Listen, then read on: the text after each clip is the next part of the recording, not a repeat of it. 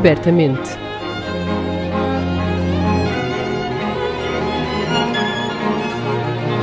Um podcast da Orquestra Sem Fronteiras.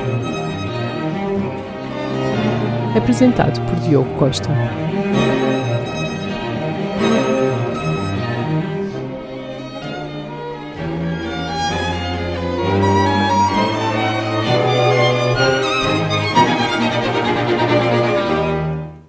Olá a todos, sejam bem-vindos de volta a mais um episódio de Abertamente. O meu nome é Diogo Costa e este é o podcast da Orquestra Sem Fronteiras com o apoio Santander. Um mês passa bem rápido e cá estamos nós de volta para mais 40, 50 minutos, sensivelmente, de música e de conversa. Antes disso, queria só partilhar com vocês a minha alegria em estar de volta ao Santander Burger Café para gravar este episódio.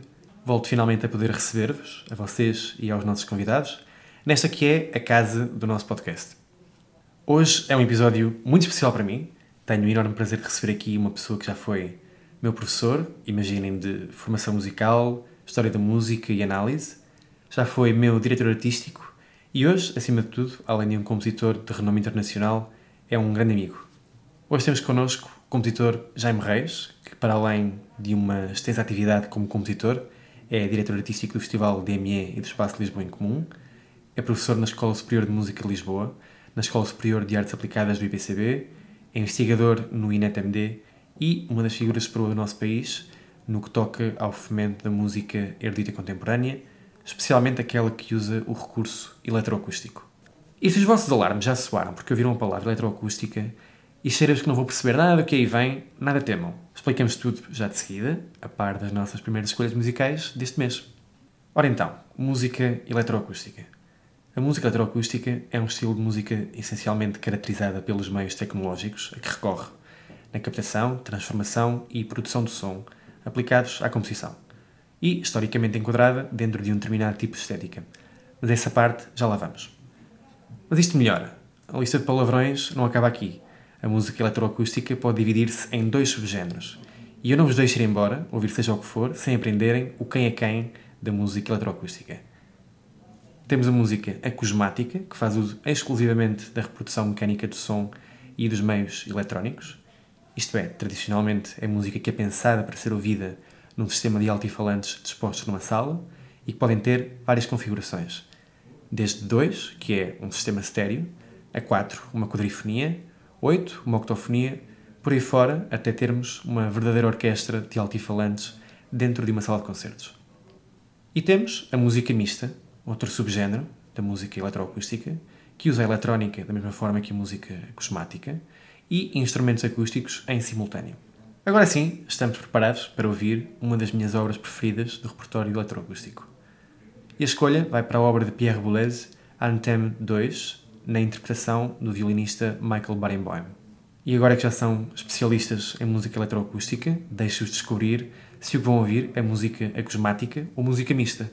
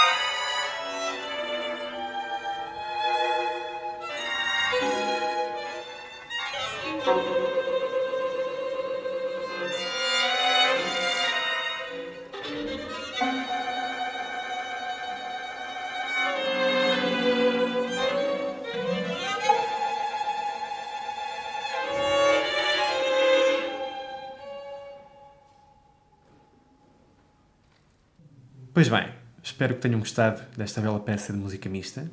Na segunda versão, com eletrónica em tempo real, upgrade feito à peça pelo próprio Pierre Boulez. A próxima peça não é necessariamente do universo eletroacústico, é uma obra instrumental, mas é uma das obras que me é mais querida de um dos compositores portugueses mais importantes do século XX e XXI.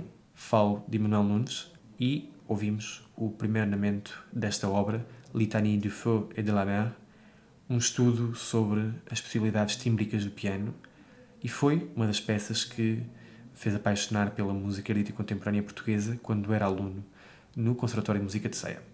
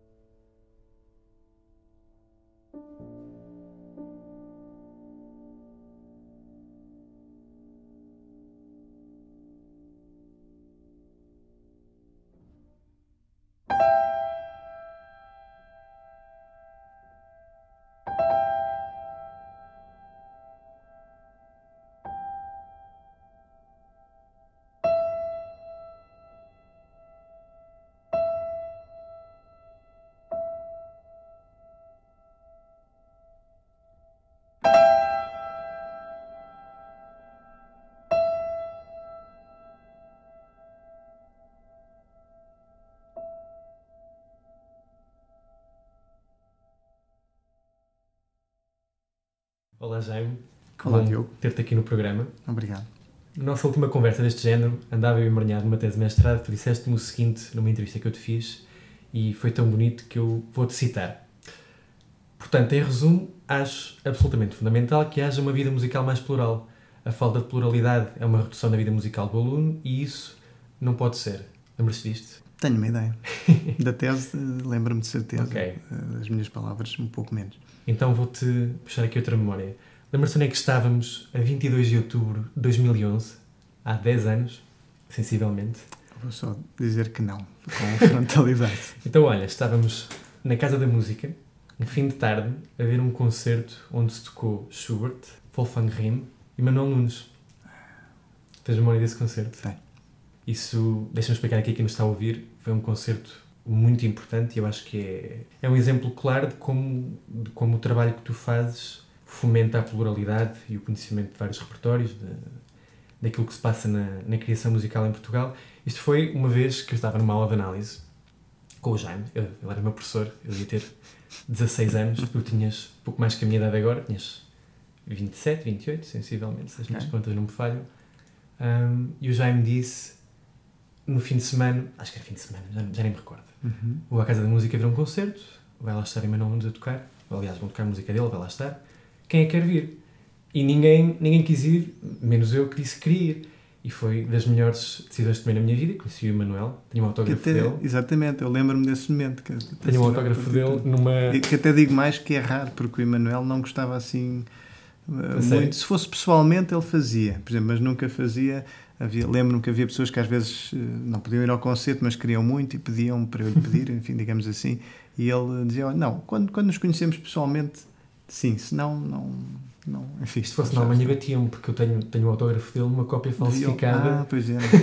Mas do Heinz Spilung uh, para viola, de viola. numa, numa impressão que eu fiz na altura, porque não, não consegui comprar um original, mas guardo, guardo isso com muito carinho. Claro. Mas isto tudo para dizer o quê? Obviamente que isto foi só uma das muitas coisas que tu fizeste quando estavas em ceia e é, vai, vai muito na linha daquilo que é o trabalho também do Festival da ME e do, do trabalho que tu tens, tens desenvolvido. Ah, e por isso ia te perguntar, porque acho que é uma história engraçada, como é que tu foste parar à Polónia em 2003 e, e porque é que esse momento é significativo na história deste festival e, e da tua vida? A pergunta é, é curiosa porque normalmente perguntam-me de outra forma, que é como é que começou, mas já estás mais à frente, já sabes o onde. E, e os porquês são, enfim, são, são casualidades da vida, no fundo. Por um lado, eh, observava e experienciava, não é? Também como jovem, desde a adolescência, ah, por exemplo, as Jornadas Nova Música em Aveiro, organizadas pela Dina Ferreira, Luís Pena e João Paes, ah, e que traziam cá muita gente, nomeadamente o próprio Manuel Nunes, também o Festival Música Viva e uma série do, Miguel Azguim, que era itinerante na altura, e uma série de outros, de outros eventos que me interessavam também em Portugal e fora. E tive uma colega, a Yulia Chmielnik, eh, que o pai, eh, enfim, era, era um ator muito conhecido na Polónia, e que ela tinha muito, enfim, tinha muitas qualidades, e terá certamente, e tinha, tinha muita vontade, e acabou por ser prático ter assim algumas eh, ligações também dentro da Academia de Música, e decidimos que íamos fazer um festival eh, dedicado à música de compositores portugueses. Só, mas enfim, com vários períodos. E acabamos por ter um sexto festival com, com Emanuel Nunes, o, o próprio João Pedro Oliveira também teve uma peça tocada, foi ao festival. E, enfim, eu também, eh, também tive lá uma peça tocada, mas mais do que isso foi uma envolvência de, de uma série de, de períodos de- e de, de mu- muita música vocal, da, enfim, da, da fantástica escola da Sedevre, uh, Duarte Lobo e muitas outras coisas. E, e, enfim, foi assim, foi uma casualidade, tinha 19 anos, entusiasmei-me com essa ideia de Ni Música e Portugueses, chamava-se assim na altura. E portanto, não, não quer dizer que foi a primeira edição do Festival da ME, mas foi certamente o, o pontapé de saída. Sim, sim no, fundo, no fundo é o que considero a primeira edição, até porque depois, quando regressei, ah, enfim, fi- organizei uns concertos pontuais na universidade, que eram parte também da vida académica, que não tinham ainda propriamente um nome. Ah, depois continuei em ceia a organizar umas conferências também. Lembro uma das primeiras coisas que organizei com um colega, Hugo Ribeiro, e, que foi lá a ceia. E, e coisas assim pontuais até decidir que, que queria fazer disso algo que fosse um bocadinho, que durasse mais tempo. E portanto, um dos primeiros festivais propriamente que já tinham essa terminologia de música eletroacústica, eh, que depois se tornou DME por ser mais simples, foi, foram duas semanas eh, consecutivas, todos os dias, nas, bem, talvez nas férias da Páscoa, e que no fundo era, era simples, era levava tudo, levava o equipamento, que era o meu equipamento pessoal de estúdio, pedia as peças aos compositores, eh, montava as sessões de Pro Tools, fazia os programas, dava uns cursos aos alunos, ah, enfim, tudo, tudo gratuitamente. E isso foi em que ano? Não me lembro. não, essa primeira edição agora não tenho presente. Mas não foi em 2003, eh, certamente. Nem, nem deve ter sido em 2004. eh, talvez 2005, 2006. Foi quando que se começou realmente a, a organizar uma série de coisas, ainda sem qualquer financiamento. E assim, com- assim continuou durante talvez sete anos, ou uma coisa assim, ou oito. Ahm, sem qualquer financiamento. O financiamento era, era obtido por iniciativa própria, digamos assim, em que, por exemplo, dava um curso, eh, os alunos pagavam e conseguia, por exemplo, pagar a um músico que fosse, eh, sei lá, tocar a peça de outro compositor que já tinha vindo com uma bolsa de um sítio qualquer, Uhum. etc. Pois eu, eu recordo-me no Conservatório de Música de Ceia, em 2011, já o, já o festival acontecia há alguns anos, Sim. mas a primeira edição que eu apanhei ainda foi uma edição francamente encorpada e, e acredito que teve um evento único nestes quase 20 anos de festival, que foi uma estreia com orquestra. Sim, isso foi, foi uma feliz coincidência que a Câmara Municipal eh, teve assim um prémio, uma homenagem e, Uhum. e digamos que eh, quem me conhece sabe que eu não ligo nenhuma a essas coisas no, no sentido no papel, mas claro, fiquei, fiquei muito contente quando decidiram contratar uma orquestra Uhum. cujo objetivo principal era tocar em uma peça minha. Portanto, isso foi, foi pois, já não me lembrava que teria sido as primeiras edições onde foi. Verdade. Esta na altura em que as edições ainda eram como tu disseste, isso, não, eram, não eram duas semanas, mas ainda eram quatro, cinco dias às vezes, ou, Sim, ou dois fins de sim. semana E seguidos. continuávamos, já, já fazia, nessa altura, já fazia mais do que uma por ano, porque o festival depois Uhum. rapidamente deixou de ser uma coisa que ocorreu uma vez por ano, portanto era a atividade Sim, eu ainda se assisti tornou, a essa mudança de passar a ser uma vez por ano para ter mais, mais regularidade. E, e nessa altura também já fazia muita coisa no estrangeiro, porque eu comecei a viajar para a Ásia e para o Brasil a partir de 2008, 2009, 10. Uhum.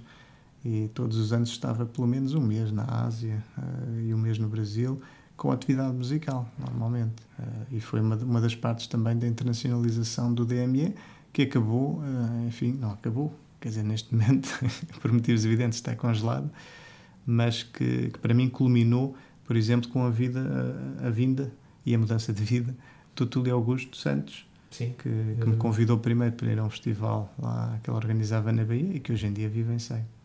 Exatamente. Bem, o festival já nos deu um pouco de tudo. Eu lembro-me de alguns momentos absolutamente memoráveis. Música para piano de brincar, estreias com orquestra, o concurso Nanomúsicos Eletroacústicos, que é um sinal enorme de vitalidade das novas gerações de músicos que se dedicam e têm interesse por música eletroacústica, palestras e workshops com algumas das figuras de proa da música erudita contemporânea no panorama internacional. Enfim, uma série de coisas fantásticas. Acima de tudo, é uma prova de que se pode manter a vida musical de uma escola, de uma cidade, seja ela qual for, para onde o festival passa, e para onde tu também passas, no fundo. Qualquer contexto onde, onde se insira, manter uma vida musical e artística ativa e, e rica. As pessoas nem fazem ideia dos desafios que, que é montar um festival deste e mantê-lo funcionar durante, durante tantos anos e agora mais recentemente também um espaço como Lisboa em Comum. Queres-nos falar um bocadinho sobre como é que é estar à frente desta mega, mega estrutura que é o Festival DME Lisboa em Comum? Eh, Enfim, primeiro diria que há um, há um lado de decisão própria que é, até hoje, nunca hum, passei, digamos, um, um recibo do festival para mim, ou, portanto, não tenho nenhum salário, não tenho qualquer eh, fim Uhum. lucrativo, digamos assim, no sentido direto. Quer dizer, posso ter, se houver uma peça tocada, um direito de autor, qualquer coisa assim, mas quer dizer, não, esse nunca foi o objetivo de base e, e mantém-se. O Lisboa em Comum vem então nesse espírito, é um, é um espaço que comprei e, e é um espaço que tem esta ideia de ser eh, doado. É o meu espaço de trabalho, onde, tenho, onde coloquei o meu piano de cauda, os meus altifalantes, as colunas, os equipamentos pessoais, os que já tínhamos também que fomos acumulando do, do, do Festival DME, eh, que estão partilhados entre Ceia e o Lisboa em Comum, e depois é um espaço de partilha, portanto, que serve para acolher artistas portugueses e de outras partes do mundo que partilham, eh, enfim, que sentem um sentido de partilha por estas práticas musicais que nos ligam. Portanto, é doado ao Festival DME eh, como base e, e a partir daí eh, que ajuda, por, por sua vez, o projeto ajuda a pagar as despesas, a eletricidade, essas coisas, portanto, explicando tudo em público, não, sem problema nenhum. Ah, mas é isso, é um espaço dedicado às músicas incomuns e é um espaço em comum, partilhado. Mas artisticamente, como é que tu sentiste a mudança? É óbvio que há uma mudança de rumo, mas Uhum. é, é natural ao longo dos anos de, da atividade do festival, de sítio para sítio, o que é que vale a pena fazer em cada sítio. Mas dirias que o festival se vai moldando às, às necessidades e às. E, e quando digo possibilidades, é no bom sentido, às, às, às possibilidades humanas dos sítios por onde passa, das pessoas que por lá estão, aquilo Sim. que elas gostam de fazer também, Claro. aquilo que podem dar ao festival. Claro, enfim, a música e todos nós estamos sempre em, em permanente mudança e não devemos ter medo disso. Por um lado, há este desejo de, com certeza, de, de criar um espaço eh, que conserve não necessariamente uma prática no sentido cristalizado, mas um espaço de inovação onde, onde, esse- onde ele possa existir e que sabemos que nem sempre é, é evidente. Ele, ele existe, por exemplo, na academia, enfim, no, no ensino superior, eh, em todo o mundo, basicamente. Ou- mas quer dizer, isso as pessoas normalmente pagam para estar a estudar, ou têm ali aquele período. Depois os Uhum. artistas formam-se e precisam de espaços para tocar, para experimentar coisas novas, para as partilhar com o público. E, e com certeza que nos vamos, estamos sempre a tentar melhorar. E a verdade é que a equipa, eh, do qual tu também, eh, enfim, já fizeste parte É de forma mais integrada, digamos assim, eh, agora estás sempre no, no nosso coração de equipa, naturalmente. Mas, mas enfim, houve uma altura em que estavas lá, digamos, todos os dias também, e é natural, e tu, e tu sabes que dizer, cada pessoa leva o que tem de bom. Uhum. Uh, e, e, que são tudo pessoas boas. e portanto o festival não sou eu, é uma equipa, é um conjunto de pessoas, normalmente um conjunto de pessoas mais novo, mais dinâmico, mais inteligente, mais inovador do que eu em tudo. E portanto é isso que estamos. Estou, estou agradecido e estou sempre aberto a mudanças, sugestões e, e claro, sinergias, né? Portanto, há pessoas que têm entidades no fundo que têm gostado muito de trabalhar connosco e nós eh, que se tivermos a liberdade que também precisamos e sentirmos que há um, enfim, um apoio, um sentido de, de alguém que no fundo que gosta de estar connosco, então isso é, é muito agradável. Ok, vamos ouvir um bocadinho de música. O que é que tens aí guardado para nós na primeira escolha, relativamente a este bocadinho de conversa? Então, falando em, já que falamos aqui no Festival de Música Eletroacústica, eu iria sugerir uma, uma peça da minha autoria, uh, que se chama Fluxus Schubkraft Vortex, na sua versão acústica, que saiu, não, perdão, na versão com eletrónica, porque foi estreada num, num festival da EMEA, foi uma encomenda do ZKM, onde eu fiz uma residência durante dois anos em Karlsruhe, para um sistema imersivo, portanto, em forma de cúpula, que envolve o público, e, e, e também foi uma coencomenda do, do quarteto de guitarras Aleph, que é o quarteto de guitarras provavelmente que, enfim, que mais encomendas faz na, na, na área da música erudita contemporânea, diria assim, no mundo. E, e então estreámos na, na, Casa da Música, num, num, dos nossos concertos integrados no Festival da EME, esta peça que saiu agora num disco da, da editora austríaca Kairos.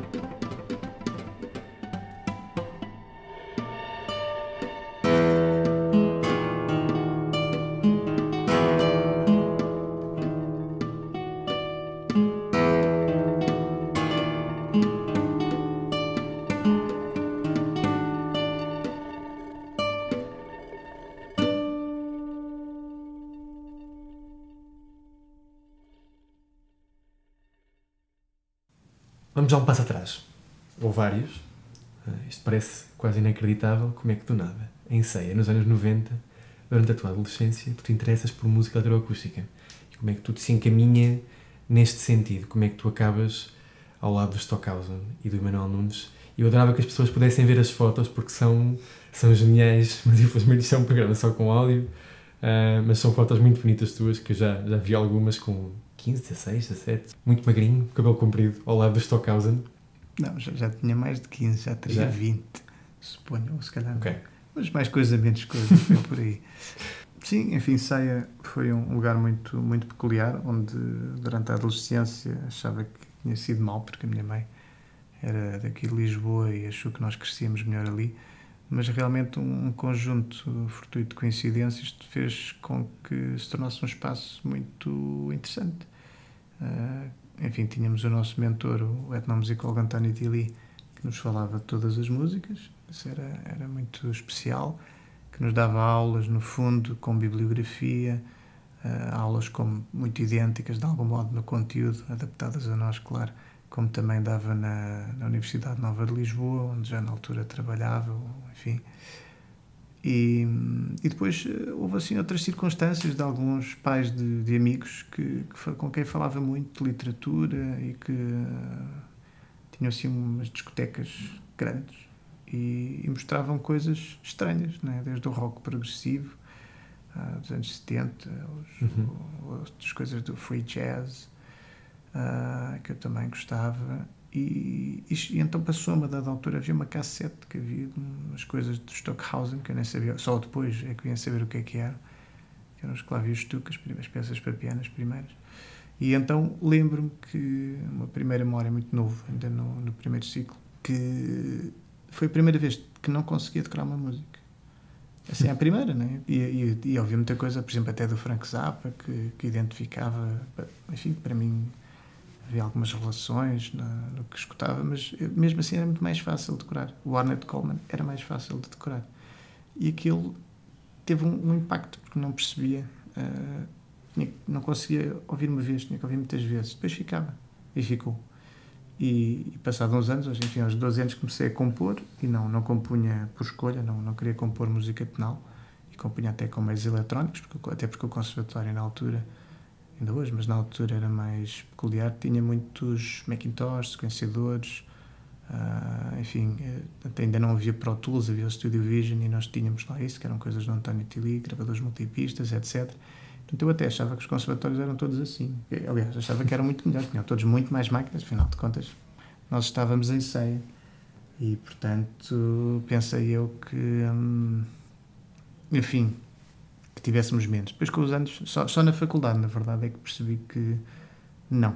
Que tinha tido acesso a outras bibliografias, outras maneiras de pensar, de questionar o próprio processo historiográfico, etc., que não eram, não eram muito evidentes. E, e foi assim, portanto, a dada altura decidi que queria ser compositor aos 13 anos e, e, que me- e quem eram as pessoas com quem gostava de estar. Fiz um curso com o Emanuel Nunes, talvez, não sei se tinha 16 anos, uma coisa assim, em Aveiro, uma coisa muito curta, e decidi que gostava de estar com ele.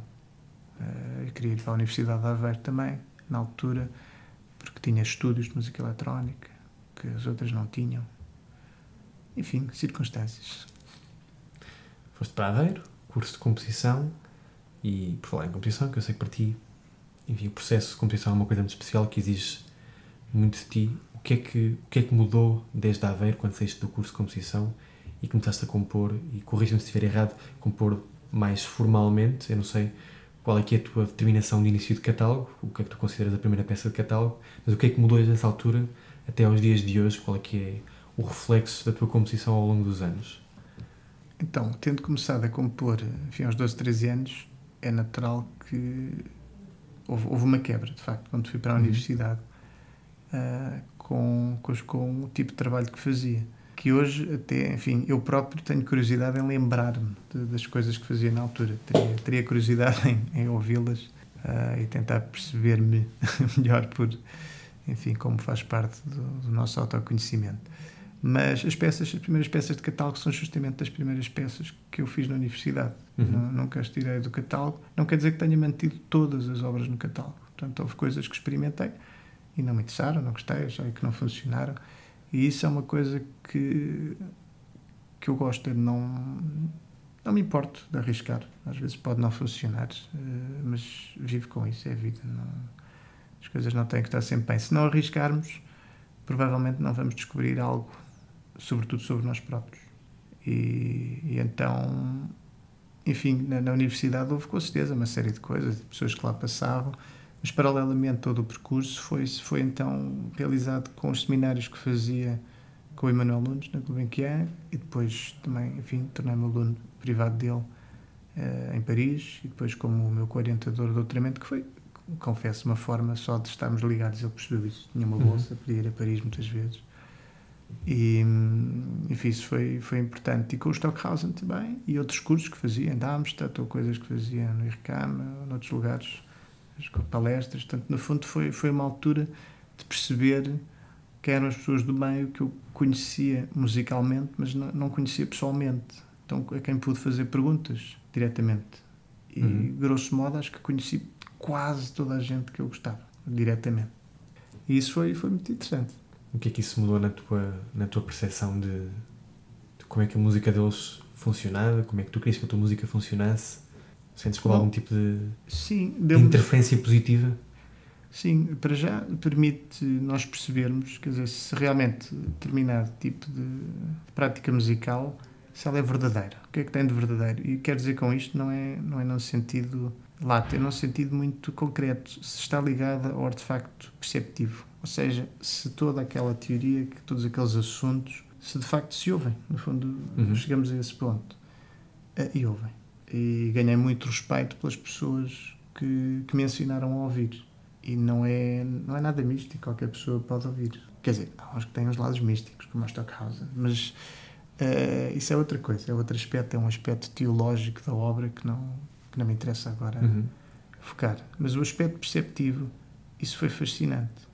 E uhum. há coisas na obra do Jean-Claude Ricci, do John Chowning, enfim, com certeza do, do, do Stockhausen e tanta gente, do Schaeffer, Pierre Schaeffer, que trabalham com coisas que nós que são contra quase todas as bases daquilo que nós estudamos, mas elas estão lá, são quando se estuda a acústica hoje já se estudam estes fenómenos, mas parece que ainda não estão incluídas, não sei porquê digamos, na prática, até podia dizer no solfejo, na formação auditiva, ou teoria musical, como preferirem chamar-lhe, ainda hoje no mundo conservatório. E custa-me a perceber, não sei porque é que não estão. Vamos ouvir mais um bocadinho de música. O que é que vamos ouvir a seguir?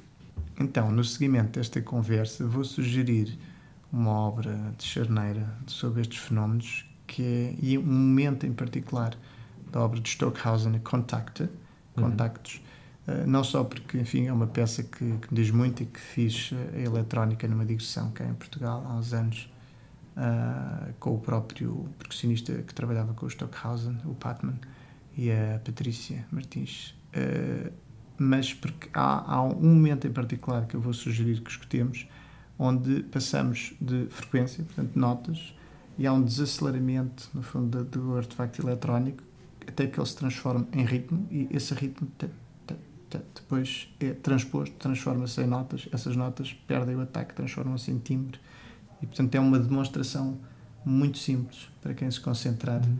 Uh, de como no fundo estes, estas ideias da acústica etc e do conceito, mas elas se materializam musicalmente.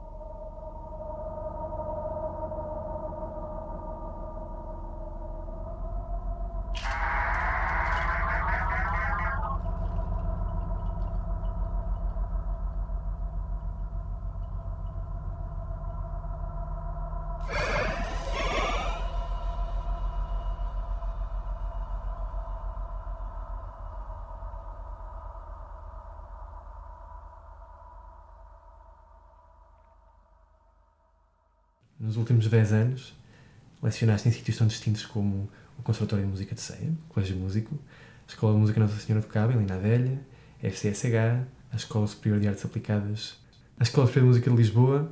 Queres fazer uma retrospectiva ao ensino da música erudita contemporânea nos últimos, eu digo, nos últimos 10? Tu já lecionas há, há mais de 10 anos, seguramente. Ah, pois, 15? Há mais de 10 anos, no ensino Mais de 15. superior, mas em termos de ensino propriamente dito, sim, também há mais de 15. Eh, eu basicamente não me lembro de não ensinar, Eh, porque até em criança, por piada, como é óbvio, aos 7 anos também me lembro de. Tinha assim um amigo vizinho, quem gostava muito, estava muito bem com ele, e então passámos tempo juntos, porque estávamos sempre a brincar, dizíamos: Não, não, são aulas, eu vou-lhe dar aulas de inglês. Eu era o ano mais velho, era não, sou. Ah, aulas sobre, enfim, assuntos assim. E, hum, e era, era algo que gostava. E posteriormente, depois na adolescência, também para, enfim, dei assim umas aulas de guitarra, umas coisas. Ah, muitas vezes amigos, coisas assim. E formalmente, mesmo na- durante a formação, basicamente, quase sempre, enquanto tive a estar, que trabalhava no Conservatório de Ceia, já oficialmente logo desde muito cedo. Portanto, eu suponho, talvez desde os 20, 21 anos, que é oficialmente que, que dou aulas. Eh, Oficialmente entenda-se ligado ao Ministério da Educação. Uhum. né? E no ensino superior foi uns anos depois, talvez aos 22, 23, 24. Foi mal acabei o curso, que tinha, dávamos aulas no Instituto Piaget de Almada, depois é que foi para a FCSH e por aí em diante. No fundo, eu não sei o que é que é não dar aulas, porque gosto muito de fazer isso.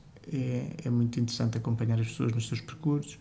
Sinto que é agradável, no fundo, mostrar outras músicas. Para mim é fácil, é natural, porque é o meu meio.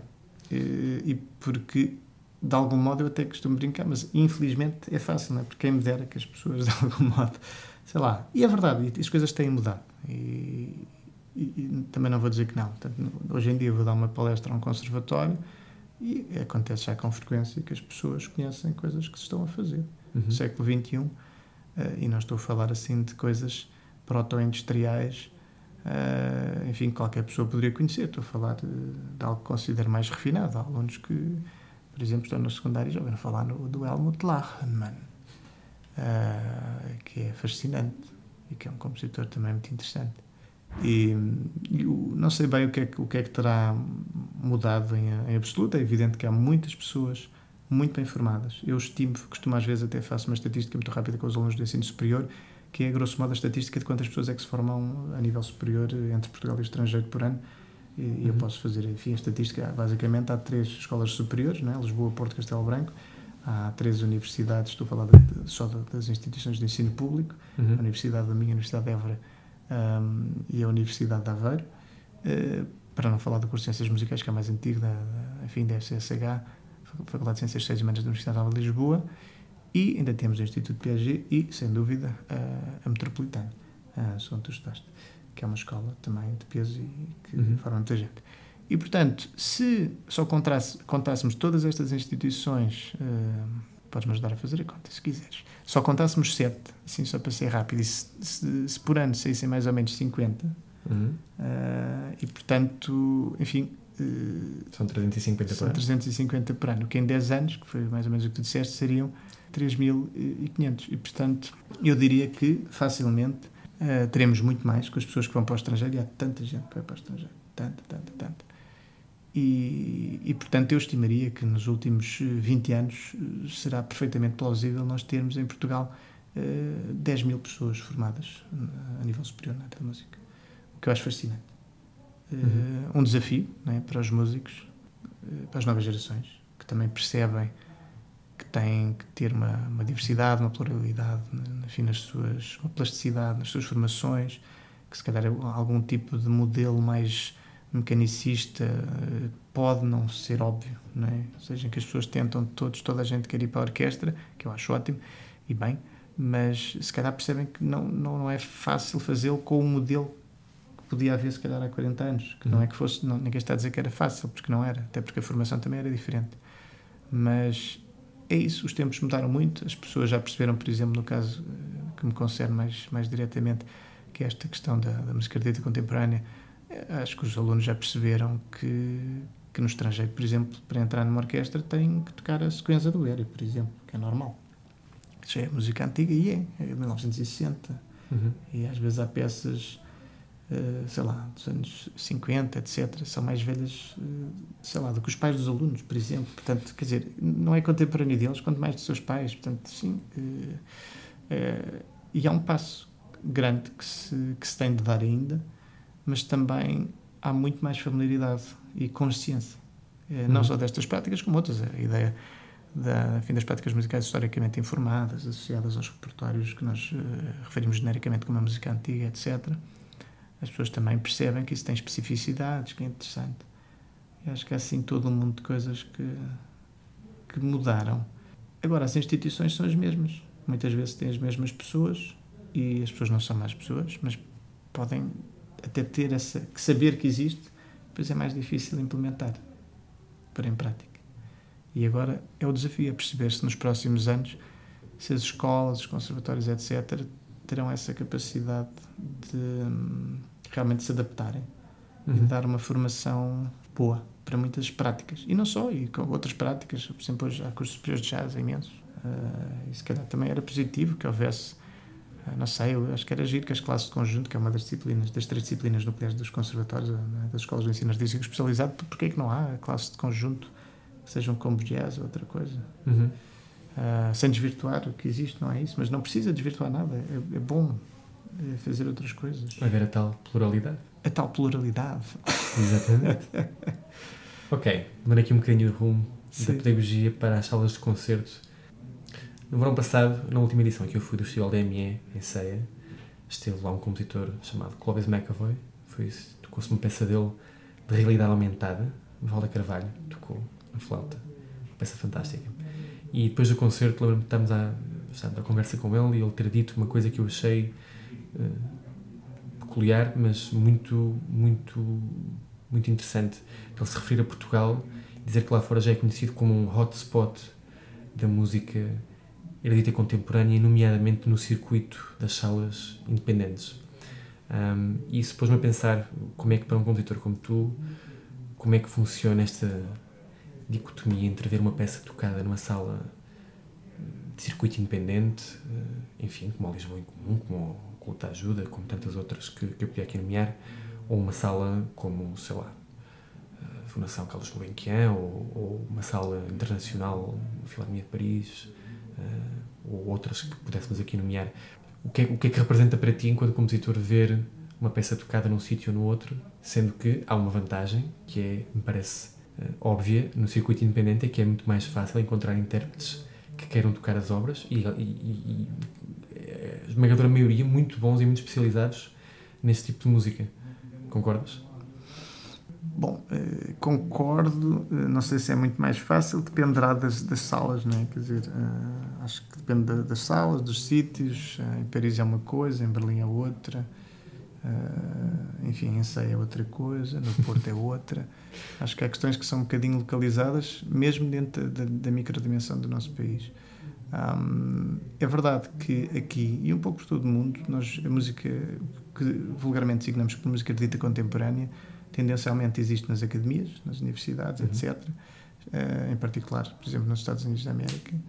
Um, e depois ela existe institucionalizada também, mas em circuitos uh, que são muitas vezes que comunicam entre si e portanto há muitos compositores que têm essa esse desejo de estar sempre nesse nesse circuito que é um circuito tal como os músicos né? os compositores quer dizer uhum. digamos os intérpretes um, mas que são são circuitos muito limitados digamos no número de pessoas e com com uma série de questões que enfim à volta disto mas o que verificamos muito é que então há muita iniciativa de muitos artistas, não só compositores, intérpretes, etc., que criam os próprios ensembles eh, e que depois circulam entre si, conhecem-se.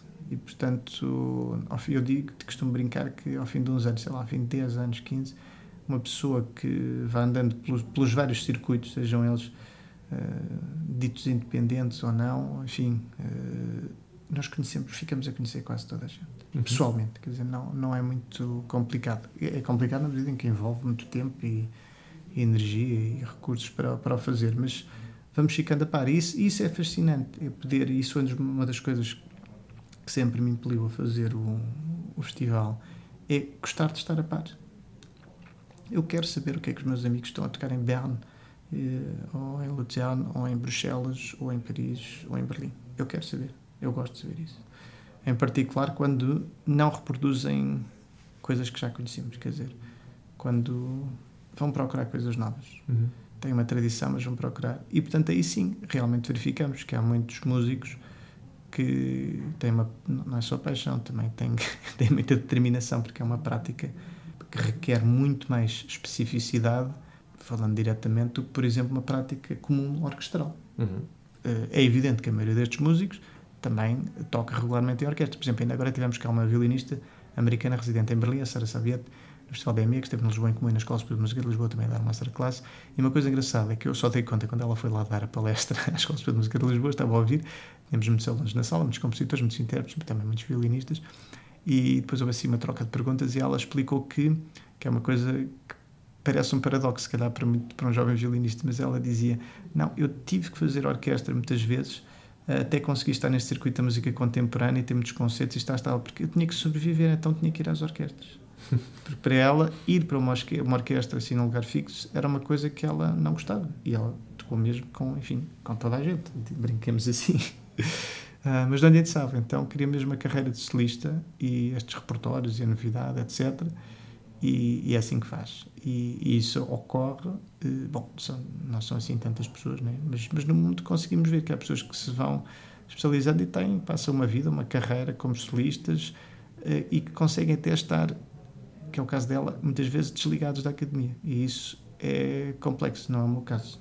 Né? No meu caso. Um, sempre aliei estas questões da investigação, do ensino, uh, prática artística, etc. Mas há pessoas que conseguem, sem. criam uma rede Uhum. artística É deles notável, próprios, é notável. próprios, é notável. Sim. Pronto, Jaime, obrigado por esta bonita conversa. Obrigado, Diogo. E para nos despedirmos, que é que vamos ouvir? Então, já que falamos em grupos novos, Uhum. que têm, enfim, criam o próprio circuito e que fazem a vida independentemente, etc. Uh, vou, se calhar, propor um grupo que tocou uma peça minha agora para um disco novo de uma editorial na Neos, que é o Ensemble Fractal, que é um grupo internacional com uma série de, de pessoas de, de vários países, mas que estão, uh, vivem todos em Bruxelas. E, e vamos. Vou, vou sugerir esta peça até pela sua particularidade. Portanto, o Sangue Inverso, Inverso Sangue é um provavelmente o meu trabalho mais, mais longo e onde me dediquei mais em termos de qualquer outra obra. E basicamente são sete peças que podem ser tocadas independentemente e sete peças que podem ser tocadas independentemente ou uh, em conjunto. Ou seja, a peça número 1 um pode ser tocada com a peça número 1 um, a peça número 2 com a peça número 2, etc uh, é um trabalho sobre o tempo portanto a maneira, o tempo é explorado de muitas maneiras não só a questão do multitempo não é? uns estarem num tempo, outros noutros num tempo metronómico, entenda-se mas o tempo acústico, a maneira como o tempo de interação com o público, etc. Bom, e nesta peça então temos um quarteto, perdão, um trio de cordas que é o Sinábrio, uh, violino, viola, violoncelo, é, é sempre o mesmo grupo, o ensemble fractal, e um trio que é flauta, clarinete e piano. Uh, então é o sítio que, é, que se chama sangue inverso obsidiana. Portanto, sangue inverso obsidiana com inverso sangue sinábrio. Muito bem. Jaime, mais uma vez, muito obrigado Muito obrigado, amigo Diogo. e até uma próxima. Até uma próxima.